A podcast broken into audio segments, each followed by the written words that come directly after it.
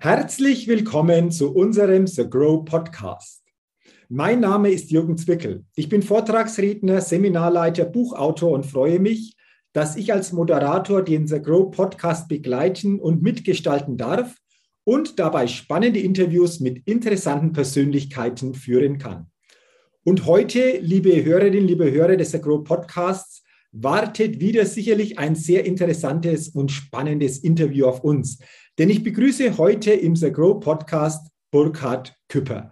Herr Küpper, herzlich willkommen The Grow Podcast und schön, dass Sie sich die Zeit nehmen für unser Gespräch. Vielen Dank für die Einladung. Sehr, sehr gerne. Bevor wir starten, will ich Sie noch kurz den Zuhörerinnen und Zuhörern vorstellen. Sie sind Steuerberater, Gründer von Steuern Nein Danke und natürlich auch Mitglied bei The Grow. Das wird sicherlich spannend, wenn wir uns nach dieser Get-to-Know-Fragerunde diesbezüglich noch näher austauschen. Doch wie wir es immer machen, so auch heute natürlich diese Get-to-Know-Fragerunde mit fünf Fragen an Sie. Und ich bin schon gespannt auf Ihre Antworten. Wenn Sie soweit sind, können wir starten? Gerne. Erste Frage, Herr Küpper. Frühaufsteher oder Nachteule? Frühaufsteher und Nachteule. Okay, also. Also, also ich habe beide Faktoren. Das heißt, ich arbeite gerne früh und ich arbeite gerne spät. Immer die Zeiten, die man hat, wo man ein wenig weniger Frequenz hat von Dritteinflüssen. Okay, wenn es zum Beispiel in der Früh losgeht, um welche Uhrzeit starten Sie dann in den Tag? Also äh, mein Tagesablauf ist immer so, dass ich eigentlich bis, sag ich mal, 22 Uhr arbeite. Von 22 Uhr bis 24 Uhr werden dann persönliche Dinge erledigt. Dann gehe ich ins Bett und ich stehe dann genau quasi um ähm, äh, 6.45 Uhr auf und fange dann an. Und dann setze ich mich auch fast auch direkt schon an den Schreibtisch, arbeite etwas ab und danach gehe ich dann erst den anderen Routinen nach und dann geht es das normale Leben. Also ja. wenn man das als Frühaufsteher kennzeichnen möchte, ist das mein, äh, mein Zeitablauf. Absolut, vor allen Dingen, wenn es um 24 Uhr ins Bett erst geht. Also dann kann man das auf jeden Fall so, so bezeichnen. Wunderbar. Die zweite Frage, was ist Ihr Geheimtipp, um auf neue Ideen zu kommen?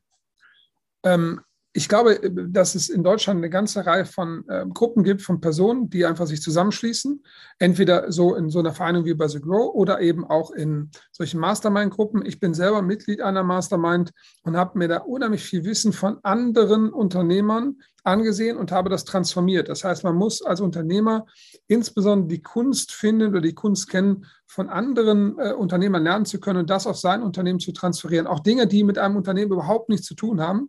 Das haben wir bei uns auch in der Steuerberatung gemacht. Da komme ich später einmal zu, was wir da gemacht haben. Also Transformationsfähigkeit ist, glaube ich, ganz wichtig für den Unternehmer. Okay, und auch immer die Offenheit, wirklich auch neue Dinge aufzunehmen, also wirklich immer auch neugierig zu sein, was es da noch für Möglichkeiten gibt. Spielt es da auch mit rein? Ja, natürlich. Also das heißt, man kann ja nur aufnehmen, wenn man offen dafür ist. Also natürlich, in, ich glaube, in Deutschland gibt es gerade eine riesengroße Chance, ähm, weil dieser Markt sich völlig verändert. Ganz viele Menschen sehen da draußen, dass die bestehenden, äh, sag ich mal, die bisherigen Unternehmensinhaber sich sehr auf den Status quo konzentriert haben, den nicht verändert haben. Und das bietet natürlich jetzt jungen Unternehmern, Startups und auch jungen Unternehmen ähm, einfach die Möglichkeit, mit innovativen Ideen an diesen vorbeizurauschen. Einfach plötzlich schnelles Wachstum zu bekommen, weil einfach die einfach nur im Status quo verharren und diejenigen, die Veränderung zulassen und adaptieren, die können halt einfach dann plötzlich Dinge erzeugen und die anderen sind nicht dazu in der Lage, von der Grundstruktur überhaupt dieses Wachstum abbilden zu können oder das auch ähm, kopieren zu können. Die können im Zweifel dann nur noch hingehen und sagen, ich kaufe dann dieses neue Startup, wenn es eine gewisse Größenordnung hat. Das ist ja auch ein Modell. Aber so rein äh, organisch sind sie, den, sind sie den jungen Unternehmen völlig unterlegen. Mhm. Wir sind viel schneller, viel, viel schneller. Absolut. Also dank, danke für diese, diese Gedanken. Dann lassen Sie uns gerne zur dritten Frage kommen. Wenn Sie eine Sache in Deutschland ändern könnten, was wäre das? Ich glaube, dass äh, Deutschland einen großen Fehler macht. Das heißt, die Besteuerung von Unternehmen fängt viel zu früh an. Das heißt, der Mittelstand wird, wenn man nichts dagegen tut, und viele sind da steuerlich nicht optimiert, viel zu hohe Steuerlast äh, äh, aufgebürdet. Was hat das zur Folge? Diese hohe Steuerlasten führen natürlich dazu, dass der Staatsapparat ausfinanziert wird. Aber ein Unternehmen kann nur aus Liquidität investieren und nach vorne kommen. Wenn man aber Steuersätze zulässt, wenn man jetzt noch nicht in einem anderen Unternehmen, sondern im Einzelunternehmen von 48,09 Prozent oder jetzt eben, wie ich mit jemandem war, von 51,53 Prozent, dann erstickt das das Unternehmenswachstum, weil die freie Liquidität einfach dann an den Staat geht und äh, man selber einfach damit gar keinen Wachstumsimpuls ähm, rausgeben kann. Und meine Überzeugung ist, das müsste man ändern. Man müsste den Mittelstand deutlich entlasten. Man könnte ja mal ein bisschen spinnen und könnte sagen, alle diejenigen, die Arbeitsplätze schaffen, alle die, die Deutschland nach vorne bringen, würden weniger Steuern zahlen dann hätten wir einen ganz anderen Impuls. Dann würden halt ganz viele Leute sich darauf anstrengen, diesen Arbeitsmarkt zu vergrößern und so weiter. Aber wir haben eine andere Politik, die einfach quasi immer wegnimmt und nicht so viel übrig lässt. Und da sind die Unternehmer natürlich, wenn sie steuerlich nicht gut beraten sind, in der Regel ähm, ja, liquiditätsarm und deswegen können dann Unternehmen wie Amazon oder wie andere, die das eben anders aufgebaut haben, einfach den Mittelstand einfach völlig überholen, weil die einfach eine ganz andere Steuerstruktur haben. Mhm. Also spannender Gedanke, natürlich äh, in Ihre Fachrichtung, aber ich glaube, ein wichtiger Aspekt, den Sie ansprechen, hier wirklich mal drüber nachzudenken, ob es nicht zukünftig andere Modelle gibt, die das stärker berücksichtigen, vor allen Dingen dieses Thema Liquidität, das Sie angesprochen haben, Herr Küpper. Ähm, die vierte Frage, Thema Startup. Welches Startup hat Sie kürzlich begeistert? Also ich muss sagen, ich ähm, bin an diesem Punkt, kann ich den Namen nicht nennen. Ich habe ja dadurch, dass ich sehr viele Startups begleite, auch in der Gründungsphase, habe ich halt den großen Vorteil, dass ich vieles auch von innen heraus erleben darf. Also wie das so ist, wenn ein Unternehmen entsteht und da habe ich halt, ich will nur keine Namen nennen, das ist einfach diese sehr, sehr spannende Faktoren, die ich da kennengelernt habe. Insofern muss ich dieser Frage ein bisschen ausweichen. Ich hätte da meine Favoriten, aber mein Mandatsschutz lässt es mir nicht zu, den Namen zu nennen. Okay, aber es gibt äh, Startups, die Sie begeistern, äh, wo Sie ja, sagen, aber begeistern. Weil, äh, aber es ist nicht nur vereinzelt. Ich bin ja in einigen ähm, Unternehmensgruppen, auch im Mastermind zusammen und da sind sehr, sehr viele Menschen, die Unternehmen neu aufbauen und exponentiell Wachstum nach vorne geben mit einer innovativen Idee. Das kann manchmal auch einfach nur eine bestehende Struktur einfach nur mal intelligent weitergedacht sein. Das sind normalerweise auch gar nicht immer komplette Neuerfindungen, sondern einfach nur mal das Bestehende einfach mal weiterentwickeln. Da so wie, was ich früher mal Uber entstanden ist, indem sie einfach mal gesagt haben, so eine Taxizentrale, die ist einfach überflüssig, lass uns das mal über eine App machen. Oder wie äh, sag ich mal, äh, Flixbus sagt, komm, lass uns mal die ganzen, äh, ganzen Vertriebswege mal koordinieren über ein, eine App quasi und bauen ein System auf oder was auch immer man da haben möchte. Das sind ja eigentlich nur Dinge, die man auch vorher schon hatte, die aber mal weitergedacht worden sind und für den Kunden einfach weiter optimiert worden sind. Absolut. Und Sie haben gerade Flixbus angesprochen. Daniel Kraus, Mitbegründer von Flixbus, war auch schon im Sagro Podcast und hat es auch schön ausgeführt. Also nicht immer Neues erfinden, sondern Bestehendes aufs neue Level bringen, ist ja auch schon die nächste Stufe oder die neue Innovation. Und Stichwort Innovation sind wir schon bei der fünften Frage, Herr Küpper. Auf welche Innovation können Sie selbst nicht mehr verzichten? Also das ist natürlich immer sehr subjektiv geprägt, ja, was man so hat, aber mein MacBook, mein iPad, ähm, so eine kleine Festplatte, diese Mini-USB-Sticks, also quasi das mobile Büro, was man quasi einfach so in die Tasche, in den, also bei mir in den Rucksack werfen kann, das ist eigentlich, glaube ich, die Innovation, die, die ich nicht mehr loslassen möchte, weil die einem ähm, ich komme ja aus dieser, ich bin jetzt auch 50 aus dieser Generation noch, wo man Festrechner hatte und solche Dinge. Das gibt einem einfach Freiheit. Einfach, man kann einfach seine Sachen einpacken, hat sein Büro eigentlich quasi dabei. Also mein Büro passt in einen äh, Rucksack und ich habe die gleiche Leistungsfähigkeit wie jemand, der irgendwo ein Office angemietet hat mit allem möglichen drumherum. Und hab, das sind nur ein paar Gegenstände. Ein iPad, ähm, da auch, finde ich, sind so ein paar Dinge, die viele Unternehmer, so GoodNotes ist einfach ein wunderbares Instrument, um sich äh, Notizen zu machen. Man spart sich einfach diese ganzen Bücher, die man früher gehabt hat. Ich habe immer alles aufgeschrieben, immer solche Moleskin-Bücher, ganz viele davon im Schrank gehabt und so. Aber so ein iPad, da kann man auch wie gefühlt wie auf äh, Papier schreiben und äh, hat aber nur eben dieses eine iPad da unterwegs und hat seine ganze Bibliothek, alles sein Wissen dabei. Und das gleiche mit dem Notebook, man hat alles. Deswegen, das sind so Dinge, die ich nicht mehr missen möchte, weil die mir Freiheit geben. Äh, und gerade weil ich halt sehr viel reise in Deutschland halt unterwegs bin, das hat etwas damit zu tun, dass ich viele Unternehmen in Deutschland äh, besitze oder an denen beteiligt bin und deswegen auch viel reisen muss. Und da habe ich eben mein Büro einfach dabei. Ich glaube, diese, diese Innovation würde ich nicht gerne verlieren wollen. Das würde also nochmal so, so wie früher zu arbeiten, das könnte ich mir nicht mehr vorstellen. Absolut. Wenn man da zurückdenkt, wie das vor einigen Jahren oder Jahrzehnten noch war im Vergleich zu heute, ist es schon eine Erleichterung. Absolut. Ja, genau. Herr Köpper, vielen Dank für Ihre Antworten in dieser Get-to-Know-Fragerunde. Und Sie haben es gerade schon angesprochen. Sie sind viel unterwegs, weil Sie auch viele Unternehmen oder Mandanten deutschlandweit haben. Und lassen Sie uns gerne jetzt thematisch ähm, auf Ihr Themengebiet wechseln, auf Ihr Unternehmen wechseln. Sie haben in der Vorgespräch gesagt, 2013 ging es los mit der Kanzlei, aber das sind spannende Jahre dann einfach auch daraus geworden. Wollen Sie einfach mal den Zuhörerinnen und Zuhörern des Agro-Podcasts erzählen oder Sie mitnehmen, wie so Ihr Weg sich dargestellt hat, was sich da getan hat, um hier natürlich auch die ein oder andere Anregung auch in dem Gespräch weiterzugeben um hier einfach auch Möglichkeiten oder neue Ideen für den einen oder anderen einfach auch hier zu platzieren. Ja, ich glaube, da hat Sego tatsächlich ja eine ganze Reihe von Parallel, äh, parallelen Situationen. Also wir sind im Jahr 2013, habe ich eine Kanzlei von meinem Mentor übernommen. Ich habe lange Zeit an der Kanzlei äh, gearbeitet und habe dann die Unternehmensnachfolge eingegangen, indem ich von meinem Mentor quasi, der mich ausgebildet hat, die Kanzlei übernommen habe. Wie das auch im Mittelstand häufig passiert, dass quasi jemand im Unternehmen einfach sich da rausstellt, der das Unternehmen übernehmen kann. Also da sind auch viele Parallelen. Ich kenne viele Leute bei The Grow, die das ebenfalls haben, die in die nächste Generation eingetreten sind. Aber das war ein kleines Unternehmen. Unternehmen. Alles wurde klassisch so gemacht. Im Jahr 2013 übernommen, über Jahre weitergeführt bis zum Jahr 2018. Die, klar, man war gut im äh, entsprechend im Vertrieb, man hat diese Dinge auch, äh, man ist auch gewachsen, man hat auch Zukäufe gemacht, indem man einfach andere Kanzleien dazugekauft hat und so weiter. Das heißt, man hat das Unternehmen weiterentwickelt. Man hat, wir haben das weiterentwickelt auf, glaube ich, 500, äh, 500, 600 Kunden. So, das war die alte Welt. Und dann sind wir in die neue Welt eingestiegen. Das heißt, wir haben angefangen zu lernen, wie machen denn andere Vertrieb? Wie haben denn andere Zugang zum Kunden? Und jeder hat dieses Telefon in der Hand. Der Zugang zum Kunden läuft übers Telefon. Und dann haben wir angefangen, diesen Vertriebsweg und diesen Weg für uns zu gehen. Das war die erste äh, Kernveränderung. Das heißt also, das war, sag ich mal, die Stunde Null im Jahr 2018, 2019. Da waren wir so um 500 Kunden stark, also 500 Kunden haben wir betreut. So, und dann haben wir nicht nur dieses, diesen Weg zum Kunden verändert, sondern haben auch gesagt, lass uns mal darüber nachdenken, wofür eigentlich ein Steuerberater eigentlich steht. Was ist denn der Kundennutzen? Also mal Steuerberater nochmal neu auf, äh, was würde ein Kunde erwarten, was der Kundennutzen ist? Und dann haben wir gesagt, naja, Steuern sparen. Und dann sind wir mit diesem Thema nach draußen gegangen, auch mit diesen Marketingfähigkeiten und sind völlig überrannt worden. Wir haben das gar nicht erwartet. Wir sind explodiert in dem Augenblick, weil wir festgestellt haben, dass diese Erwartungshaltung auch die Erwartungshaltung des Kunden ist, aber nicht die Erwartungshaltung äh, bisher durch die, durch die, sag ich mal, anderen Marktanbieter eben abgebildet worden ist. Und so sind sehr, sehr viele Leute zu uns äh, dann eben gekommen. Inzwischen sind wir, wir sind seit dem Jahr 2018, da haben wir unsere Kundenzahl von 500 jetzt auf, wir haben, glaube ich, jetzt zum 31.12. die 4000 Kundenmarke äh, über, über, durchschritten und äh, steuern jetzt zum 30.06. auf 5000 Kunden zu. Das heißt, ein sehr, sehr, sehr schnelles Wachstum. Und dann muss man in dem Augenblick einfach sagen, also das waren zwei Komponenten, nämlich zum einen eben dieser Zugang zum Vertrieb und Online-Marketing, da eben Wissen transformiert aus anderen Bereichen, zu gucken, wer kann das schon gut und einmal von dem einfach zu lernen und Wissen zu transformieren.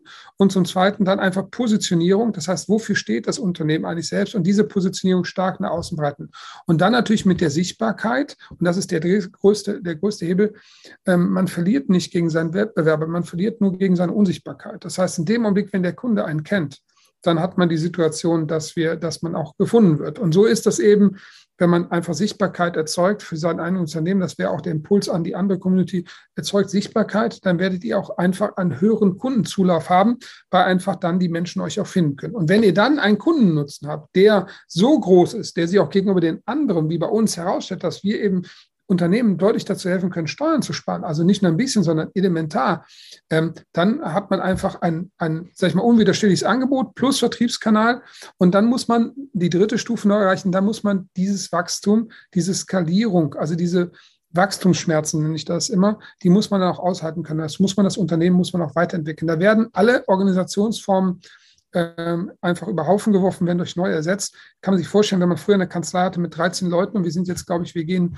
jetzt dieses Jahr auf 200 Leute zu, das ist eine ganz andere äh, Organisationsform. Ich selber habe, glaube ich, drei, vier Sekretärinnen allein, die nur meinen Terminkalender verwalten, um diese Dinge zu machen. Die machen nichts anderes, die arbeiten nur für mich, neben den Sekretariaten, die ich in meinen Standorten überall habe.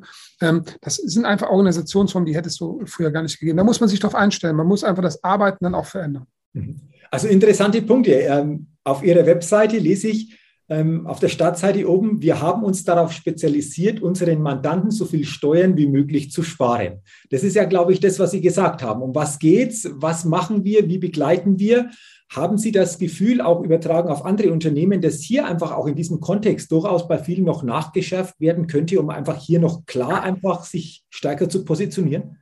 Also mein, mein Tagesgeschäft besteht inzwischen Zeit ähm, darin, Unternehmen zu optimieren. Und ähm, ich, ähm, es kann natürlich sein, dass genau der Kunde immer zu mir kommt, der tatsächlich völlig unoptimiert ist. Da, diese äh, These würde ich aber äh, als falsch kennzeichnen, sondern es ist, ich bekomme den ganz normalen Durchschnittskunden. Mhm. Und ähm, äh, 95 bis 99 Prozent aller Kunden sind dramatisch schlecht steuerlich aufgestellt. Das fängt damit an, dass sie ähm, die falsche Firmenstruktur haben. Die Firmenstruktur ist überhaupt nicht auf einen Exit ausgerichtet. Sie hat äh, keine eingebaute Tesorierungsversteuerung, keine Haftungsstruktur. Das heißt, man kann allein schon mit der richtigen Unternehmensform erheblich Steuern ansparen. Ganz viele Unternehmen kenne ich, die sind in Form einer GBR, KG oder sonstigen Dingen unterwegs, die völlig ungeeignet sind, ähm, um äh, Unternehmenswachstum zu machen. Viele haben eine GmbH, aber keine Holdingstruktur und sind überhaupt nicht auf ähm, das Thema, wie komme ich denn mein Geld raus aus meiner GmbH entsprechend ausgerichtet? Wie kann ich das anderweitig? Haben die nicht. Also da ist die Struktur äh, falsch. Ähm, viele haben die Familienstruktur nicht optimiert. Viele haben Kinder und vergessen, dass jedes Kind jedes Jahr 10.000 Euro steuerfrei verdienen kann wenn man jetzt mal die ersten 25 Jahre zusammenrechnet, heißt 250.000 Euro kann mein Kind verdienen, ohne dass es Steuern zahlt.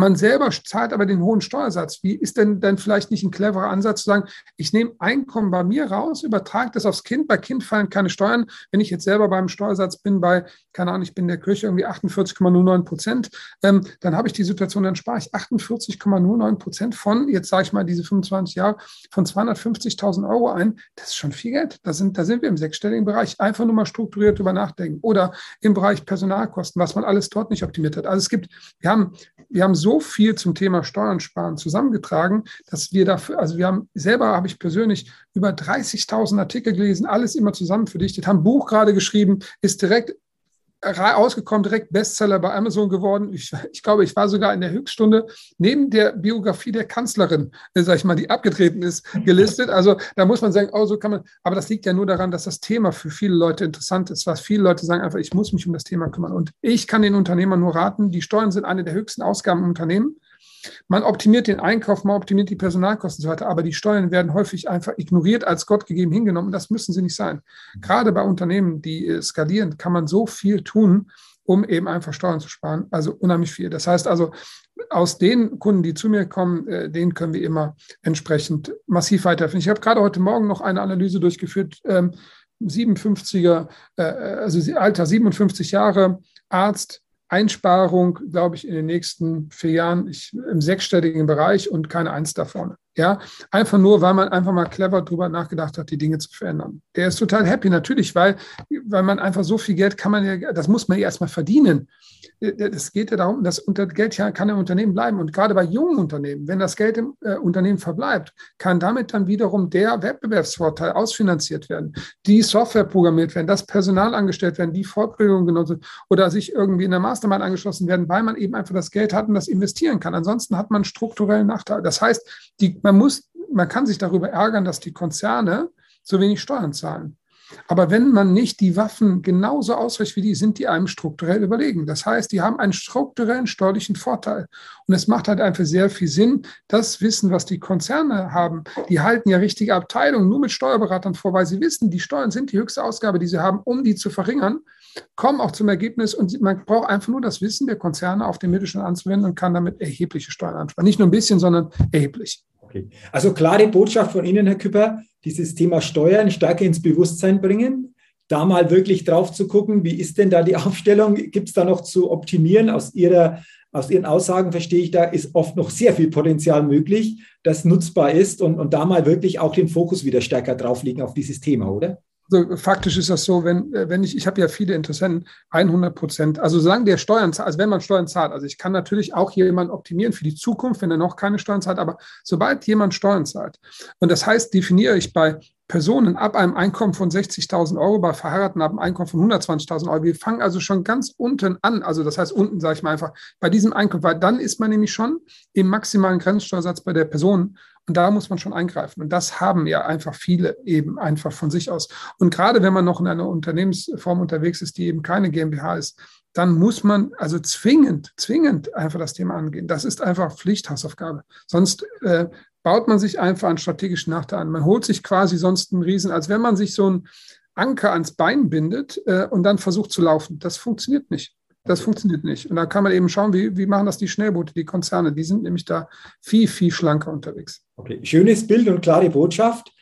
Danke dafür. Sie haben es schon angesprochen, das Buch. Ich habe ja in der Vorstellung auch gesagt, Sie sind Gründer von Steuern, nein, danke. Das Buch heißt ja auch Steuern, nein, danke. Ähm, wollen Sie nochmal ausführen, wie Sie darauf gekommen sind, um was es im Buch geht? Klar, Steuern natürlich ähm, zu sparen oder zu optimieren, aber ähm, auch hier nochmal darauf hinzuweisen, dieses Thema Steuern, nein, danke, die Steuersparstrategie, für wen ist das relevant, äh, für wen könnte das interessant sein, auch das Buch, dass wir hier einfach auch gerne da nochmal drüber, drüber sprechen. Also das Buch ist an Unternehmer gerichtet oder an äh, angestellte Personen, die andere Einkünfte noch neben der Anstellung haben. Wobei der Kern ist natürlich Unternehmen, aber die Angestellten können auch diese Regel mit anwenden.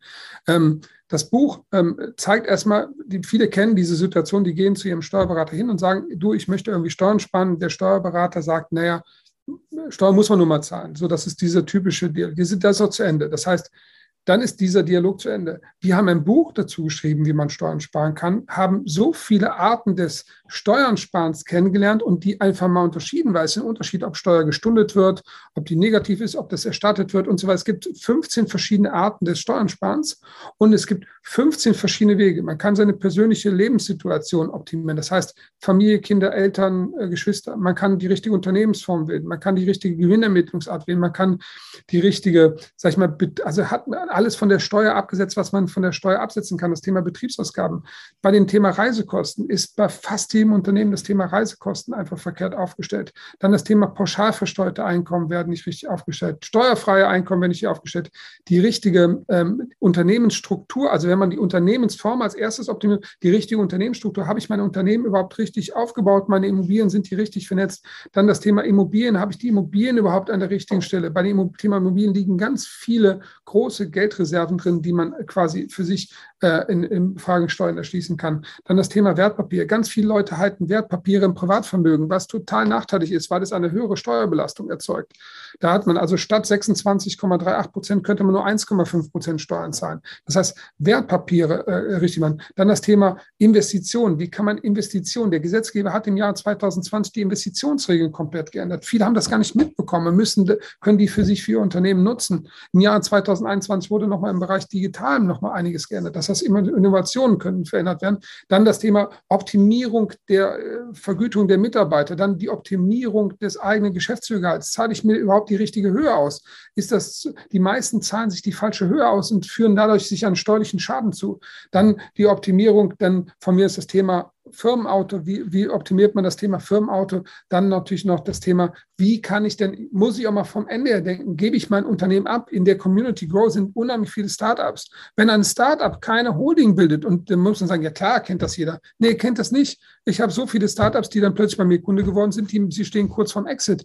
Das Problem ist einfach nur, dann wird es richtig teuer. Also nur damit man sich das vorstellt, wenn ich eine GmbH verkaufe, die ich im Privatvermögen habe, sind 60 Prozent steuerpflichtig. Wenn ich eine GmbH verkaufe, die unter meiner Holding liegt, sind nur 5% steuerpflichtig. Ja, das heißt, bei einer GmbH-Steuerpflicht von äh, 30 Prozent, 30 Prozent von 5 Prozent, ich zahle auf den Verkauf meines Unternehmens später nur 1,5 Prozent Steuern. Und gerade wenn ich ein Startup aufbaue, muss ich zwingend, weil ja da beim Startup heißt es ja, ich möchte ein Wachstum erzeugen. Ich möchte ja auch eventuell Investoren an Bord holen. Ich möchte eventuell auch das Unternehmen verkaufen können zum richtigen Zeitpunkt. Und wenn man dann keine Holdingstruktur hat, dann muss ich einfach sagen, dann ist man einfach beim falschen Berater. Also da bin ich auch in der Zwischenzeit dann so weit, dass ich sagen muss, da muss man von dem Berater weg, weil in dem Augenblick, wenn man ein Startup hat, muss man zwingend, zwingend eine Holdingstruktur aufbauen. Also in dem Augenblick, wo das Unternehmen anfängt, Geld zu verdienen, in dem ersten Augenblick, weil der Gesetzgeber hat so ganz viele Dinge da eingebaut, die einem das, äh, das Leben schwer machen. Ähm, und das, ähm, umso höher der Gewinn ist, umso schwieriger wird das ganze steuerliche Konstrukt. Da muss man viel, viel mehr Hebel bewegen.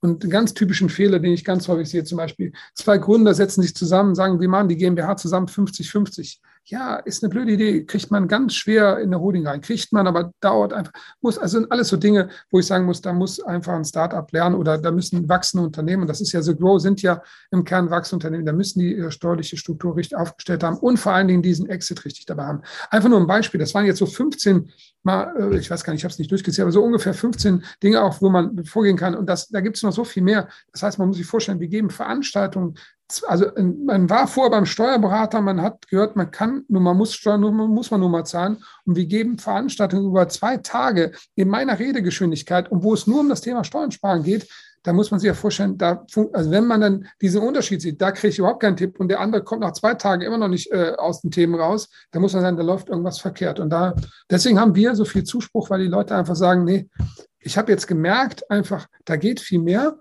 Und ähm, ja, wie gesagt, mein Buch ist ja auch nicht ohne Grund bei Amazon direkt Bestseller geworden. Ja. Also vielen Dank, Herr Küpper. Sie haben jetzt schon in dieser Zeit viel Tipps rausgegeben, Bewusstsein geschaffen, überhaupt mal auf diese Dinge zu achten. Wie kann es laufen oder wie läuft es häufig? Sie haben das Buch schon angesprochen. Es gibt ja auch eine entsprechende Seite, www.steuern-nein-danke.de, wo das Buch ja auch entsprechend erhältlich ist, wo Sie noch äh, entsprechend dazu was sagen, wo noch mehr äh, Informationen drauf sind. Sagen Sie, das wäre einfach auch durchaus mal so ein erster Schritt, um dieses Thema für sich einfach auch in der Gänze noch viel breiter zu verstehen, dieses Buch Steuern, ein Danke von Ihnen? Ja, genau, weil das Buch ist auch ein erster Versuch, auch dreidimensionale Bücher zu machen. Wie kann man sich das vorstellen? In dem Buch sind Barcodes drin.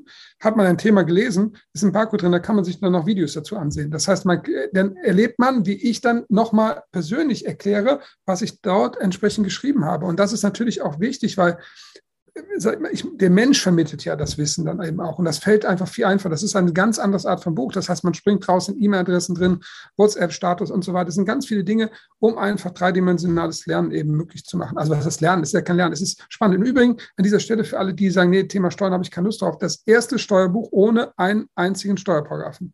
Weil das nur erklärt, wie der Mechanismus ist. Es steht nirgendwo drin, das ist ein Buch für Unternehmer, das sind kein Buch für Steuerberater. Ja, das Buch kaufen sich auch viele Steuerberater, ja, aber viele Steuerberater natürlich auch die Sichtbarkeit mitbekommen haben, die ich erzeugt habe und wie auch viele Mandate übernehmen. Ich kenne auch viele Mandanten, die das Buch kaufen und ihrem Steuerberater als Geschenk mitbringen. Ja, also das haben, da habe ich auch schon genug gesehen. Aber das heißt, es ist ein Buch, was an Unternehmer gerichtet ist. Und da, da gibt es, ich glaube, es gibt keinen einzigen Paragraphen. Also ich müsste durchsuchen im, im durchsuchbaren PDF bei mir, ob ich irgendwo einen Paragraphen finde, aber ich glaube, ich werde gar keinen, keinen einzigen finden, weil wir extra darauf geachtet haben, dass es für Unternehmer ist. Wunderbar. Und das ist für viele sicherlich beruhigend, hier mal keine Paragraphen zu haben, sondern wirklich anwendbares Wissen. Und das ist der erste Schritt. Und ich denke, wenn die ein oder andere Zuhörerin, der eine oder andere Zuhörer hier sagt, Mensch, das ist so spannend, ich habe da vielleicht auch eine persönliche Situation, dann ist es sicherlich die Möglichkeit, natürlich auch an Sie oder an Ihre Kanzlei sich zu wenden, um das einfach mal tiefer zu besprechen oder mal zu gucken, was ist da möglich, könnte ich mir vorstellen, oder? Ja, genau. Und ich mache das jetzt auch so, weil ich das, weil das Leute, die mich kennen, äh, wissen, dass ich so organisiert bin. Ich gebe auch immer meine Mobilnummer raus. Das mache ich jetzt auch hier. Das heißt, man kann mir auch einfach eine WhatsApp schicken. Das ist die 0170 8, dreimal die 1, 740. Ich wiederhole 0170, 8, dreimal die 1, 740. Und zwar kann man mir einfach eine WhatsApp schicken und kommt, steht dann mit mir in Kontakt. Da muss man sagen, wieso ist das so? Wieso macht er das mit so? Ja, weil ich über diesen Kontakt, über diesen Kontaktweg einfach mit meinen Kunden oder mit den Interessenten quasi einfach permanent in Kontakt bin. Ich bin also WhatsApp ist einfach eine Kommunikationsmöglichkeit, um mit ganz vielen Menschen gleichzeitig in Kontakt zu treten. Das könnte ich nicht gleichzeitig abbilden über Telefon, das könnte ich nicht abbilden über E-Mail weil auf meinem Telefon alleine jetzt, glaube ich, über 6400 Einzelchats sind, also mit Personen, mit denen ich in den letzten zweieinhalb Jahren quasi Kontakt hatte. Da kann man schon mal die Arbeitstage mal durchdenken, dann weiß man ungefähr so, was ich für so ein Pensum habe. Ähm, es geht einfach darum, nur dieser Weg ist halt angenehm, weil man einfach nah dran ist. Man kann sich schnell austauschen, schnell Dinge austauschen. Und das ist zum Beispiel auch ein Innovationsmittel, auch wenn man jetzt das ist ja irgendwann mal von Facebook gekauft. Also diesen Kommunikationskanal finde ich extrem erleichternd. Ja, wenn ich das auf eine E-Mail-Basis übertragen müsste, wäre ich tot. Hätte ich keine Chance, weil da so viele E-Mails könnte ich gar nicht schreiben. Also danke für die Offenheit, dass Sie sagen, Mensch, Mobilnummer gebe ich gerne weiter, haben Sie weitergegeben. Mal gucken, was sich tut, wer sich meldet, wer sagt, hey, da gibt es den einen oder anderen Punkt bei mir. Und auch danke für Ihre Anregungen, für Ihre Tipps, für Ihre Sichtweisen zu dem Thema. Hat mir sehr, sehr viel Freude gemacht, mich mit Ihnen auszutauschen. Ich könnte mir vorstellen, wir könnten das noch viel, viel länger einfach auch natürlich ausdehnen, das Ganze. Sie haben es gesagt, zwei Tage geballt gibt es da auch die Möglichkeit. Aber ich denke mal, insgesamt für den Grow Podcast war das ein sehr, sehr interessantes Interview. Vielen Dank schon jetzt, Herr Küpper, mit Ihren Anregungen. Ich habe es gesagt, auch mit Ihren ersten Gedanken, auf was ist zu achten. Und wenn jemand das vertiefen will, gerne über das Buch oder auch mit einem persönlichen Kontakt. Und ich sage jetzt nochmal herzlichen Dank an Sie für Ihre Zeit, für Ihre ja, Inspiration, für Ihre Impulse und schön, dass Sie dieses Gespräch im Podcast ermöglicht haben. Vielen Dank dafür. Vielen Dank für die Einladung. Sehr, sehr gerne, Herr Küpper.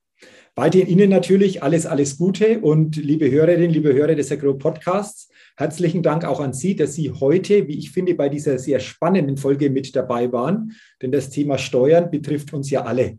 Nutzen Sie gerne diese Möglichkeiten, hier das ein oder andere tiefer noch zu besprechen oder zu verfolgen.